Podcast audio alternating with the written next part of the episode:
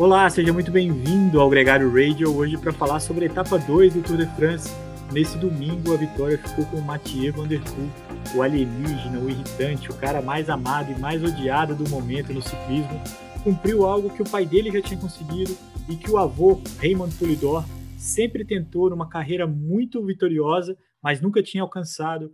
Mathieu Van Der Poel veste a camisa amarela do Tour de France e toma ela das mãos do Julian Alaphilippe. Nicolas Sessler, muito bem-vindo ao Gregário Radio. A etapa foi emocionante e eu quero muito saber o que, que você achou desse domingão do Tour de France. Fala, capitão. Fala, galera. Pô, eu aqui programei o treino, tinha montanha para subir para caramba aqui, mas tinha que chegar em tempo de assistir o tour, né? Agora é manda é lei isso. E cara, minha pergunta é a seguinte: How bad do you want it? Quanto você estava disposto a sofrer? Quanto você queria de verdade ganhar? Tá aí. A resposta nos deu Mathieu Van Der Poel. Ele era o cara que mais queria vencer hoje e ficou claro isso. O Nicolas, eu não sei se a pessoa que escreve a história do Tour de France é um, é um poeta, é um redator consagrado, mas as coisas se encaixam tão perfeitamente para a organização esse final de semana, porque a vitória do Juliano Alaphilippe com a camisa de campeão mundial ontem, a vitória do Mathieu Van Der Poel hoje, a emoção dele pós-etapa, e inclusive o fato dele ter sido derrotado ontem, né, a frustração dele ontem para a glória dele hoje, tudo isso é muito perfeito, né? Foi um fim de semana de muita é, consagração para o esporte, né? Sim, cara, é curioso, né? Parece que o roteirista de cinema que escreveu é, essa história do Tour de France 2021 é, premeditou tudo e tá saindo tudo certo. Era previsto aí, né, que nessa primeira semana a gente ia ter constantes mudanças de, de líder, possivelmente quase que todo dia, vamos ver o que acontece.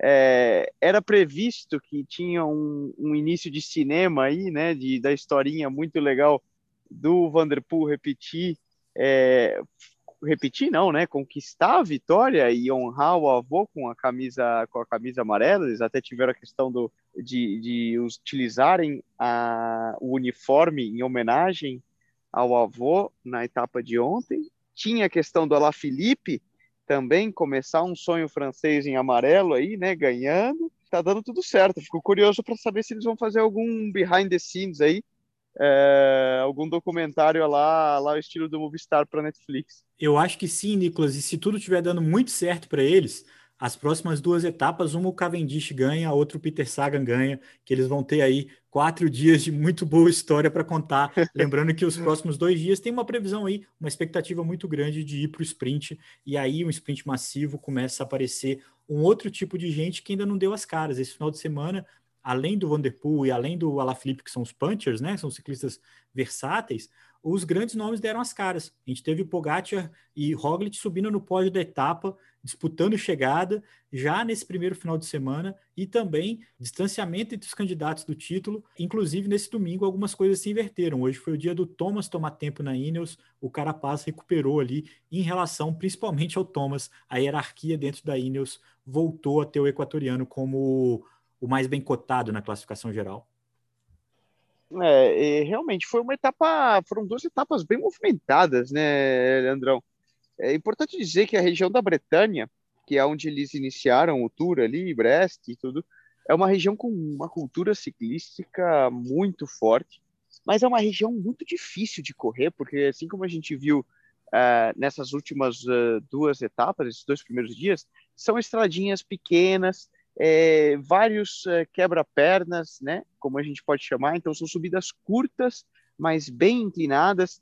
Nenhuma subida aí mais de 2,5, 3 quilômetros, né, na, na média, mas um, constantemente sobe, desce, sobe, desce, sobe, desce. E isso vai minando e deixando a prova muito, muito agressiva e estratégica. Por é. isso, exatamente, a gente viu nesses primeiros dois dias alguns favoritos já perderem tempo, talvez não por falta de pernas, mas por mau posicionamento, quando rola um corte no pelotão e coisas do tipo. Foi o caso ontem, um pouco aí em função das quedas, e, e hoje talvez por um por se queimar mesmo, gastar mais balas antes da hora, e na, e na hora da, decis, na, da subida final decisiva é, não está ali tão, tão fresco para é. conseguir é, se posicionar. Não foram de, de, diferenças tão significativas, né? Uma coisa marcante foi que mais uma vez o Pogacar é, recusou a briga pela etapa, preferiu marcar o Roglic, é, levar o, o, grupeto ali para o sprint, não tentou nem ir atrás do Mathieu Van Der Poel, achei isso curioso. Ontem com a La Philips foi parecido, assim, não foi tanto veemente assim na busca da etapa. Nicolas, mas eu não sei se foi uma impressão do, do circuito na Bretanha, igual você falou, ou se é uma questão da, da, pontuação das metas intermediárias, mas apesar da prova ter tido um apelo tradicional ali do pelotão marcando a fuga e, e indo para um, uma decisão final ali na última subida, as metas foram muito disputadas, tanto as metas por pontos quanto as metas de montanha, e isso teve até um valor significativo para a classificação geral. O Ida Schilling da Bora, que vestia a camisa de bolinha, é, foi na fuga, pontuou, mas os, as duas passagens do Mathieu Van Der Poel no alto do Muro da Bretanha, tanto na primeira quanto na chegada, deram a ele a camisa de bolinha. Os dois estão empatados. O Schilling vai vestir essa camisa amanhã, porque o Mathieu Van Der Poel vai usar amarela, lógico. Mas eu fiquei, achei muito curioso a forma como a prova tem sido disputada também nessas metas intermediárias, pelo menos nesse começo de Tour de France. Sim, eu acho, eu achei legal também, cara. Eu acho que é um formato que o Tour de France e os organizadores estão tentando é, resgatar, porque alguns anos eles não colocavam, eles tinham tirado todas as bonificações, tanto de etapas como intermediárias, né? Tanto em tempo como no, na pontuação, né? Mantinham só, somente pontuação. E eles estão resgatando isso de algumas, uh, algumas metas, inclusive no meio da etapa, bonificarem por tempo também. Foi o caso da primeira passagem no, no Burro da Bretanha. Por isso que a gente viu o, o Vanderpool pegar a camisa amarela. Só para exemplificar o que você estava falando, se fosse só o bônus na chegada, o Mathieu Van Der Poel estava empatado com o Juliano Felipe nessa classificação geral. Os oito segundos que ele bonificou na, na no B-point, né, que eles chamam dessas metas de bônus intermediárias ali, é que foi decisivo de fato para essa camisa amarela. Uma camisa amarela que talvez ele defenda até a crono, né, Nicolas? Muita gente diz que ele vai abandonar por causa da Olimpíada e tal. Quando que vai acontecer isso? É, e se ele faria isso de camisa amarela? Eu acho que ele não vai cometer essa heresia, né? o mais provável é que ele defenda essa camisa nos próximos dois dias. Imagina que se as equipes dos sprinters e a Alpecin têm bons sprinters trabalharem pela chegada nos próximos dois dias, evitando as fugas, é possível que ele leve essa camisa até a crono. Ali na crono ele pode passar a bola e talvez até tocar o rumo para Tóquio, né? Eu acho que não, viu? Eu acho que ele vai levar o quanto ele puder, porque tem dias na camisa amarela, são coisas que muitos pouquíssimos podem contar e, e, e ter um valor inestimável.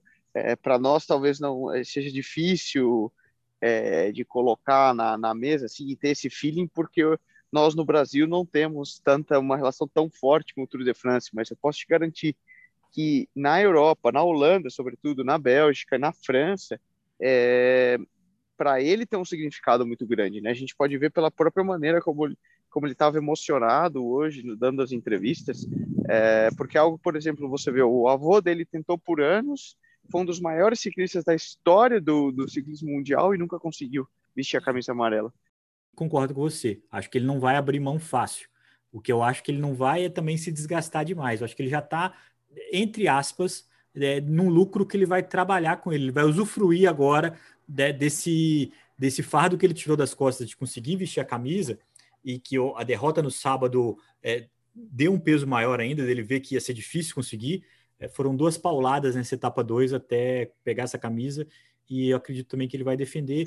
Agora, uma coisa também que é marcante é que o Tadej Pogacar e o Primoz Roglic já centralizam ali a, a disputa dos contenders, né? A gente tem alguns outros ciclistas que estão bem colocados, mas os dois já estão é, assumindo ali uma certa liderança nessa, nesse favoritismo e se marcando. No, no, sábado foi assim, no domingo foi assim. Eles sabem um do outro, principalmente o Primus Roglic, que não pode ficar dando muita moleza para o Tadej Pogacar.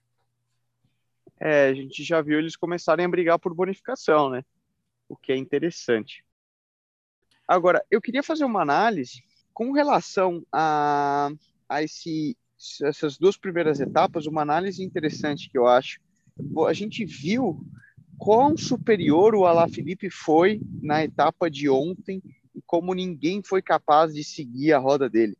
E que a gente viu muitos atletas sofrendo bastante ontem, entre eles o próprio Vanderpool, que é curioso, né? Como ele consegue um ataque hoje é, tão superior e ontem ele não foi capaz de, de seguir o Alaphilippe e hoje se inverte a bola. Uma coisa que é muito comum antes de uma grande volta ou antes de qualquer prova por etapas, os atletas a gente costuma fazer um período de supercompensação. A gente descansa por alguns dias, ou seja, treinamos mais leves para que o corpo chegue descansado à competição. E é muito comum que no dia anterior, se é uma prova de um dia ou coisa do tipo, você faça o que a gente chama de ativação, né? Para a galera que entende, muitas vezes o treinador pode ter te passado no dia antes de uma corrida, ó, oh, vai e faz alguns sprints curtos ou coisa do tipo. E é muito comum, às vezes, se, se a pessoa, se o atleta não acerta muito bem essa supercompensação, que ele entre no primeiro dia de um grande tour ainda meio molenga, meio dormido, meio lento, e ele não tem aquele gás, é, as pernas como ele gostaria. E eu acho que claramente a gente vê isso no Vanderpool nessa, nessas primeiras duas etapas. Ontem a gente viu que ele estava claramente decepcionado, e hoje ele já tinha de novo esse ponto a mais é uma análise do, de uma coisa que pode ter acontecido. O mesmo a gente vê com outros atletas na disputa da classificação geral, que ontem talvez tenham tomado algum tempinho e entrado cortado. Você mencionou o Carapaz, e, e hoje ele já vai pouco a pouco, é, o corpo vai dando a volta a esse descanso e, e meio que acordando outra vez para ter os números normais que o atleta está acostumado acho que você está tão certo que é por isso que a lógica do Tour de France e das grandes voltas é ir aos poucos, né? Um fim de semana tão é, complicadinho como esse, logo de cara, é por isso que não tem montanha no primeiro final de semana do Tour, para o corpo, para o pelotão, e se adaptando também um pouco. Para a gente que está assistindo, né, Nicolas? É muito emocionante, é muito legal. É, a gente vai acompanhar o Tour de France agora, os próximos dias, a próxima semana, já com um olhar mais motivado. Os grandes nomes já deram as cartas não tem ninguém escondendo muito o jogo por enquanto. O roteiro de cinema tá cumprindo, filme de Hollywood. Até por isso eu acho que a história amanhã é do Mark Cavendish, hein? Pode me cobrar. Olha, eu achei legal ver um, um, destaque, a falta ali de talvez de 20 e poucos quilômetros ainda, e ele estava na ponta ali tirando, gregariando para ajudar o La Felipe e ajudar a equipe. Foi uma coisa que me, me chamou a atenção de falar, olha ali, ó, Cavendish também tirando na ponta, né, uma etapa que não é para ele, mostrando que um bom atleta profissional tem que agregar a equipe, tem que entregar ao, ao empregador, ao trabalho, né? Seja como, como for. Com a total falta de traquejo, né, Nicolas? Ele é, arrumou encrenca com um cara que estava do lado, andava para um lado, andava para o outro, fez algo que não é muito comum. Ele até ajudou, né, em alguns outros momentos, quando ele foi da Ineos, né, da antiga, da Sky, é, pegando garrafinha, essas coisas, com a camisa de campeão mundial, inclusive, mas é raro e não é dos, dos serviços que ele mais sabe fazer, não. Sabe sprintar, é isso que a gente vai ver amanhã, Nicolas. O nosso próximo encontro vai falar, provavelmente, do primeiro sprint da competição. Ninguém perde por esperar, vai ser uma chegada incrível. Tem muitos, mas muitos nomes de olho na vitória amanhã. E a gente tem um encontro marcado aqui para cornetar, comentar e analisar. Perfeitamente, é esse o nosso trabalho. A gente tem feito isso com muito afinco. Um grande abraço para você e a gente se encontra amanhã. Valeu, até amanhã.